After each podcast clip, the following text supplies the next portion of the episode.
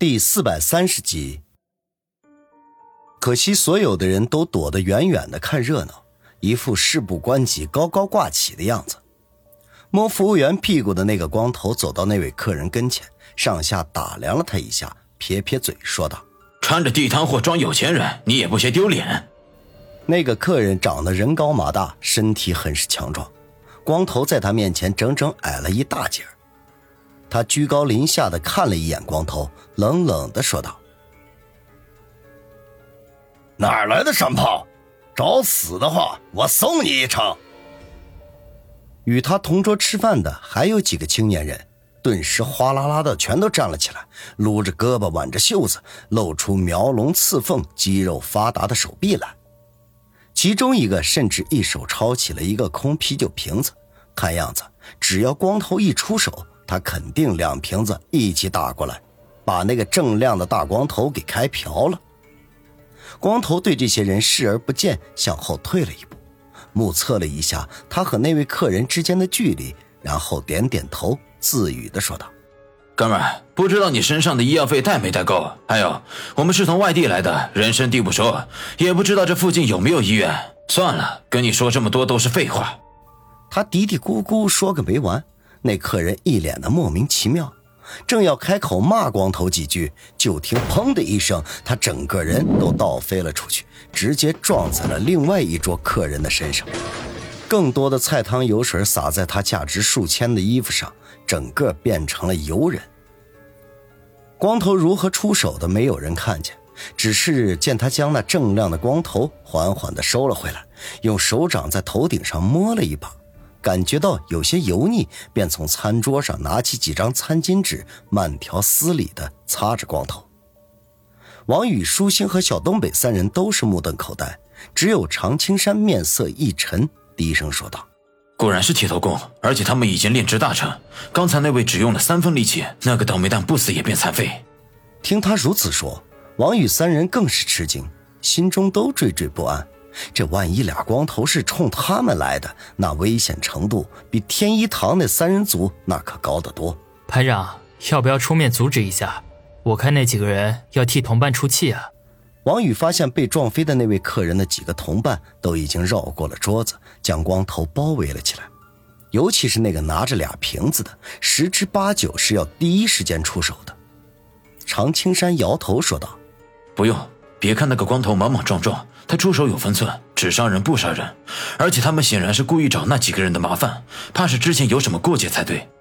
王宇点点头，这既然常青山都这么说了，他自然不必为那几个的安危担心。果然如同所料，那个双持啤酒瓶的青年终于第一个出手了，两个瓶子抡圆了，往光头的脑袋上砸去。要知道，空啤酒瓶那威力更大。如果打中要害的话，就算当场毙命，那也不稀奇。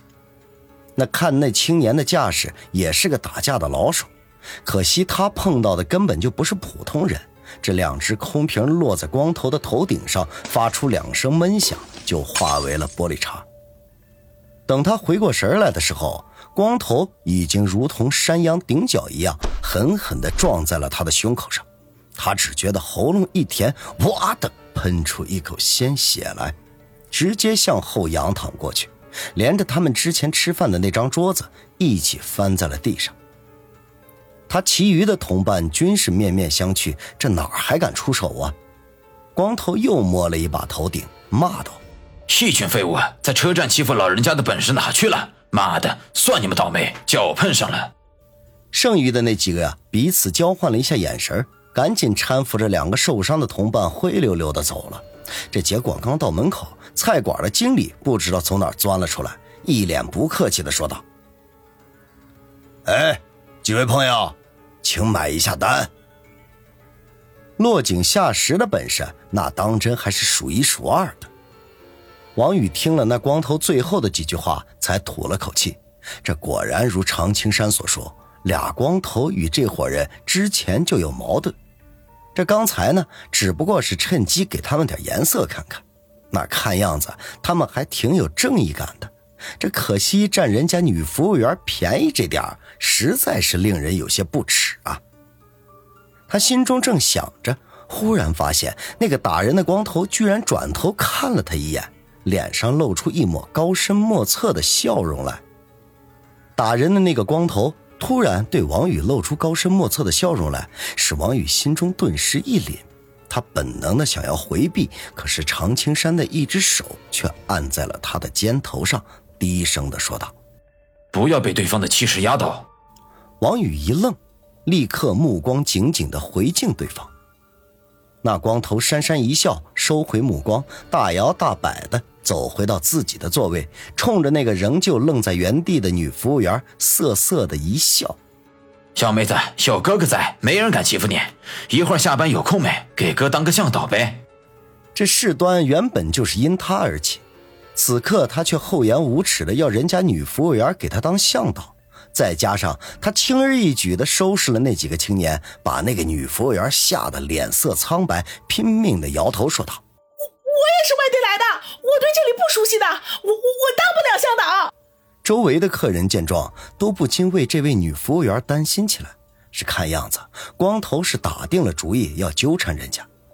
这不过呢，令所有人都大跌眼镜的是，光头居然耸耸肩，兴趣索然地说道：“那就算了，赶紧让厨房给我们上菜。刚下火车，肚子饿得慌。”女服务员听他这么一说，顿时如获大赦，说了一声“好的”，转身就走。结果，光头哈哈一笑。居然又在人家丰满挺翘的屁股上抓了一把，这女服务员如同受惊的小鹿，逃也似的离开了，躲进了厨房，再也没有出来。王宇四人面面相觑，实在吃不准对方的路数。这小东北小声嘀咕道：“那个美女的屁股算是遭殃了。”常青山沉声说道：“他们这是故意在伪装自己，演戏给人看的。”常大哥，你的意思是说？他们演给我们看，舒心问道。常青山皱了一下眉头，沉吟的说：“这个难以确定，也许在这家餐馆里还有其他人。”他此言一出，王宇三人都紧张了起来。难道有人在扮演黄雀的角色？先不管这些，吃完饭我们尽快回去。”常青山说道。又等了一会儿，他们点的饭菜陆续的端了上来。这东北菜盘子大，分量足。这不但味道好，也很经济实惠。四人一路乘车都是以零食果腹，这会儿自然是饿了，于是大快朵颐，吃的是不亦乐乎。他们吃到一半的时候，光头二人组便已经结账离开，与他们一并出去的还有五六桌的客人，一时间根本无法判断谁是后面的黄雀。吃饱喝足，四人出了菜馆，向君悦旅馆而去。此时此刻，天色已经渐黑，沈城华灯初上。虽然他们身在城市的一隅，仍旧能够感受到沈城的繁华似锦。这小小的春城与之相比，云泥之别。舒心忍不住赞道：“这里真美。”王宇三人则是相视不语。这名城古都出过不少的英雄人物，这其中的一些人甚至影响到了历史的走向。这样的地方，那是自然非一般的城市可比的。回到君悦旅馆，四人又在王宇的房间里闲聊了一会儿，分析那两个光头的企图，结果也都是臆测，没有什么实际的根据。看着到了八点钟左右，常青山和小东北就起身告辞，回房休息。王宇将房门锁了，暂时抛开对两个光头的猜测，搂着脱得光溜溜的舒心。开始行云布雨。当两人酣战淋漓之后，正要相拥而眠的时候，外面忽然传来了三下轻微的叩门声。